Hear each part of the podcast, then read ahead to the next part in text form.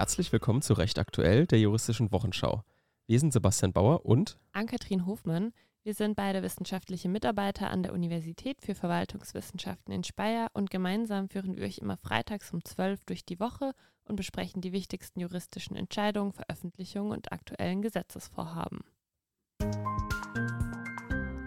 Heute, dem 3. November, unter anderem mit Halemba auf freiem Fuß, Gesetz zur Wiederaufnahme verfassungswidrig, AfD kämpft um Bundestagsvizepräsidenten. Kurznachrichten. Staatsanwaltschaft stellt Verfahren gegen Julian Reichelt ein. Die Staatsanwaltschaft Berlin hat das Verfahren wegen Betrugsverdacht gegen den Ex-Bild-Chefredakteur Julian Reichelt eingestellt. Ihm wurde vorgeworfen, gegen die Klauseln seines Aufhebungsvertrages verstoßen zu haben. Er soll interne Dokumente behalten haben, über die er nicht mehr hätte verfügen dürfen. Diese Vorwürfe stellten sich jedoch als haltlos heraus, da Julian Reichelt ausdrücklich zur Aufbewahrung dieser Dokumente vom Springer Verlag aufgefordert worden war. Diese waren Teil einer Legal Hold Anordnung in einem anderen Verfahren.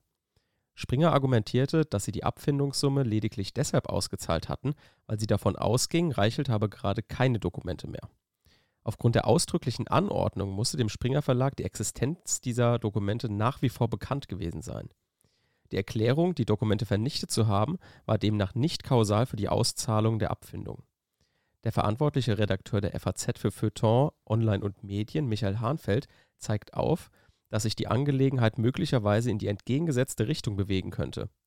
Wenn Springer wusste, dass Julian Reichel zu dem Zeitpunkt, zu dem er seinen Aufhebungsvertrag im November 2021 unterschrieb, angewiesen war, Dokumente aufzubewahren, dann jedoch den Vorwurf erhebt, er habe gegen den Vertrag verstoßen, könnte man dies für einen Anhaltspunkt halten, dass sich der Springer Verlag möglicherweise selbst strafbar gemacht hat, so Hahnfeld in seinem Artikel in der FAZ vom 30.10.2023.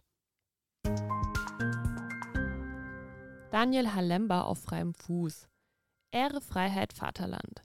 Diesem Dreiklang hat sich die Burschenschaft Teutonia Prag zu Würzburg, die als extrem rechts gilt, verschrieben.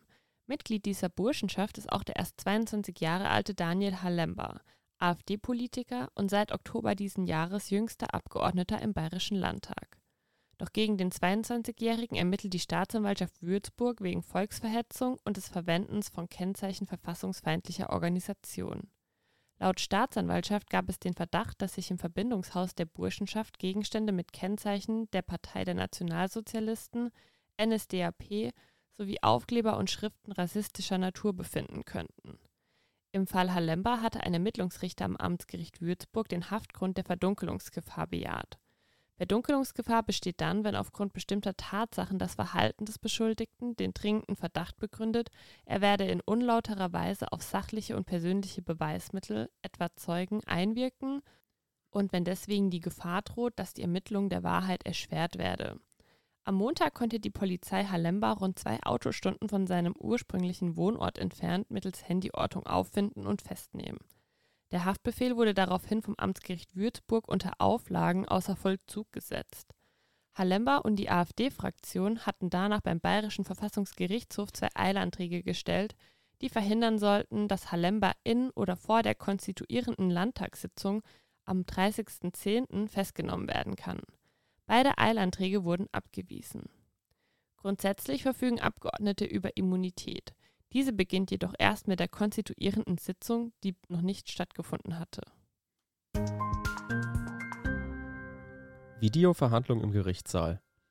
Ein wohl für das zweite Examen spannendes Urteil hat das Landgericht Bielefeld am 25. September 2023 erlassen. In dem Termin zur mündlichen Verhandlung war ein Anwalt per Videoverhandlung zugeschaltet. Für die Verhandlung hat er lediglich den Ton, jedoch nicht die Bildübertragung aktiviert. Nach 128a ZPO lässt die Prozessordnung unter bestimmten Voraussetzungen Verhandlungen per Videokonferenz zu. Doch wie damit bei technischen Schwierigkeiten umzugehen ist, musste bislang noch nicht entschieden werden. Das Landgericht Bielefeld sieht es als Teil der berufsbedingten Sorgfalt eines Anwalts an, zu überprüfen, ob die Webcam mit dem Videokonferenzsystem der Justiz kompatibel ist. Ein solches Verschulden des Anwalts muss sich der Kläger auch zurechnen lassen. Im Ergebnis erließ das Landgericht Bielefeld ein Versäumnisurteil, da somit der Termin als schuldhaft versäumt gilt. Lange wird dies wohl keine offenen Fragen mehr aufwerfen, da bereits im Mai ein Gesetz auf den Weg gebracht wurde, welches den Verfahrensbeteiligten ein Recht auf Videoverhandlung einräumt. In dem Gesetz zur Förderung des Einsatzes von Videokonferenztechnik in der Zivilgerichtsbarkeit und den Fachgerichtsbarkeiten werden auch die Folgen von Verbindungsfehlern bei Videoverhandlungen kodifiziert. Aktuelle Themen Die AfD und ihr Kampf um einen Bundestagsvizepräsidenten. Seit sechs Jahren kämpft die AfD um einen Posten im Bundestag, der ihr zusteht, der des Bundestagsvizepräsidenten. Seit ihrem Einzug in den Bundestag im Jahr 2017 war die AfD als einzige Fraktion noch nie im Parlamentspräsidium vertreten. Sämtliche Kandidaten verfehlten die erforderliche Mehrheit, denn die anderen Parteien im Bundestag verhindern dies, indem eine Mehrheit der Abgeordneten gegen den Kandidaten stimmt. Dabei bezeichnen die Parteien ihr Handeln als Verteidigung der Demokratie. In 2 Absatz 1 der Geschäftsordnung des Bundestags heißt es, jede Fraktion des Deutschen Bundestages ist durch mindestens einen Vizepräsidenten oder eine Vizepräsidentin im Präsidium vertreten. Bundestagspräsidentin ist aktuell Bärbel Baas von der SPD. Dem Präsidium des Parlaments gehören als Stellvertreterinnen ferner Aidan Öztegut von der SPD, Yvonne Magwas von der CDU-CSU, Katrin Göring-Eckardt von den Grünen, Wolfgang Kubicki von der FDP und Petra Pau von den Linken an. Allerdings müssen alle Kandidaten auch gewählt werden und brauchen dafür ausreichend Stimmen, auch aus anderen Fraktionen. In 2 Absatz 2 der Geschäftsordnung des Bundestages heißt es, dass gewählt ist, wer die Stimmen der Mehrheit der Mitglieder des Bundestages erhält. Sollte sich im ersten Wahlgang keine Mehrheit ergeben, so können für einen zweiten Wahlgang neue Bewerber vorgeschlagen werden. Dieses Spiel kann dann so weitergespielt werden. An der erforderlichen Mehrheit scheiterten bislang alle Bewerber der AfD. Um es in das Präsidium zu schaffen, bräuchte ein Kandidat aktuell 369 Stimmen. Die AfD selbst hat 78 Sitze im Bundestag. In ihrer ersten Legislaturperiode nominierte sie sechs Kandidaten für die Wahl. Alle verfehlten die nötige Mehrheit. Die AfD sah dadurch ihr Recht auf gleiche Mitwirkung an der parlamentarischen Willensbildung verletzt. Bereits im Jahr 2022 zog sie deshalb vor das Bundesverfassungsgericht, jedoch erfolglos. Die AfD sei als Fraktion im Deutschen Bundestag ein Zusammenschluss von Abgeordneten, dessen Rechtsstellung aus Artikel 38 Absatz 1 Satz 2 des Grundgesetzes abzuleiten ist, so das Gericht. Es gelte der Grundsatz der Gleichbehandlung der Fraktionen. Dementsprechend haben die Fraktionen gemäß Artikel 38 Absatz 1 Satz 2 Grundgesetz ein Recht auf formal gleiche Mitwirkung an der parlamentarischen Willensbildung. Dieses Recht gilt dem Grundsatz nach auch für den Zugang zum Präsidium des Deutschen Bundestages. Die Reichweite dieses Mitwirkungsrechts werde jedoch durch die in Artikel 40 Absatz 1 Satz 1 Grundgesetz angeordnete Wahl des Bundestagspräsidenten und seiner Stellvertreter begrenzt. Das Recht zur gleichberechtigten Berücksichtigung einer Fraktion bei der Besetzung des Präsidiums stehe insoweit unter dem Vorbehalt der Wahl durch die Abgeordneten und kann daher nur verwirklicht werden, wenn die von dieser Fraktion vorgeschlagenen Kandidaten und Kandidatinnen die erforderliche Mehrheit erreichen. Ende Oktober hat sich der CDU-Bundestagsabgeordnete Christoph Ploß in einem Beitrag im Stern erstmals offen dafür gezeigt, der AfD einen Vizeposten im Präsidium des Bundestages zuzugestehen. Die im Deutschen Bundestag inzwischen leider übliche Praxis, die AfD aus dem eigentlich fraktionsübergreifenden Bundestagspräsidium fernzuhalten, erfüllt mich mit Sorge, schreibt der frühere Hamburger CDU-Chef in seinem Gastbeitrag. Die AfD hätte, wie alle anderen Abgeordneten, auch parlamentarische Rechte. Dass die AfD noch vor der nächsten Bundestagswahl ihren Kampf gewinnt, erscheint sehr unwahrscheinlich. Wie es nach der Wahl weitergehen wird, hängt wohl vor allem von den Wahlergebnissen und der neuen Stimmverteilung ab. Rechtsprechung. Gesetz zur Wiederaufnahme vor dem Bundesverfassungsgericht gescheitert. Nebis in idem. Willkommen zum ersten Semester Strafrecht 1 Grundlagen. Nicht zweimal für dieselbe Sache, so lautet die wörtliche Übersetzung des Verbots der Doppelbestrafung oder genauer Verbot der Mehrfachbestrafung, ein fundamentaler Grundsatz eines jeden fairen Strafprozesses. Normiert ist das Ganze in Artikel 103 Absatz 3 Grundgesetz, wo es heißt, niemand darf wegen derselben Tat aufgrund der allgemeinen Strafgesetze mehrmals bestraft werden. Ausnahmen hierzu gibt es nicht, denn das Wiederaufnahmerecht nach 359 fortfolgende StPO berührt Artikel 103 Absatz 3 Grundgesetz nicht. Es ist zwar eine Wiederaufnahme zu Ungunsten des Angeklagten nach 362 StBO zulässig, jedoch nicht wegen neuer Tatbestandstatsachen.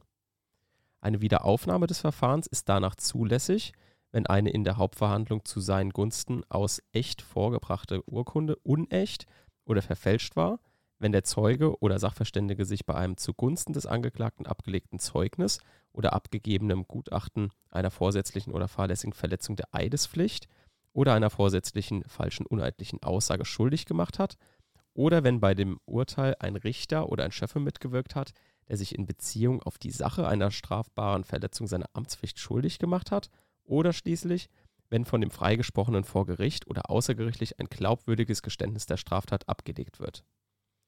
Welcher Wiederaufnahmegrund ursprünglich nicht vom Gesetzgeber mit aufgenommen wurde, ist der, der zur Wiederaufnahme berechtigt, sollten sich neue Tatsachen, Beweismittel ergeben. Vor dem Hintergrund eines Mordfalles aus dem Jahr 1981 an Friederike Möllmann hatte die Regierung unter Angela Merkel den § 362 Nummer 5 StPO eingeführt, der gerade neue Tatsachen und Beweismittel zur Grundlage einer rückwirkenden Wiederaufnahme von Strafprozessen macht. Das Bundesverfassungsgericht hält diese Vorschrift nunmehr für verfassungswidrig. Die Richter rügten einen Verstoß gegen den Grundsatz nebis in idem. Zudem verstieße die Norm gegen das grundgesetzliche Verbot, rückwirkende Strafgesetze zu erlassen. Die Richterinnen und Richter des Bundesverfassungsgerichts waren sich jedoch nicht völlig einig.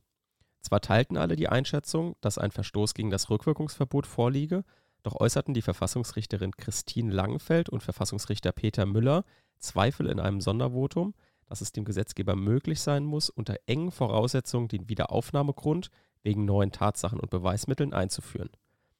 Kernpunkt ihrer Argumentation sind Wertungswidersprüche, die entstehen könnten.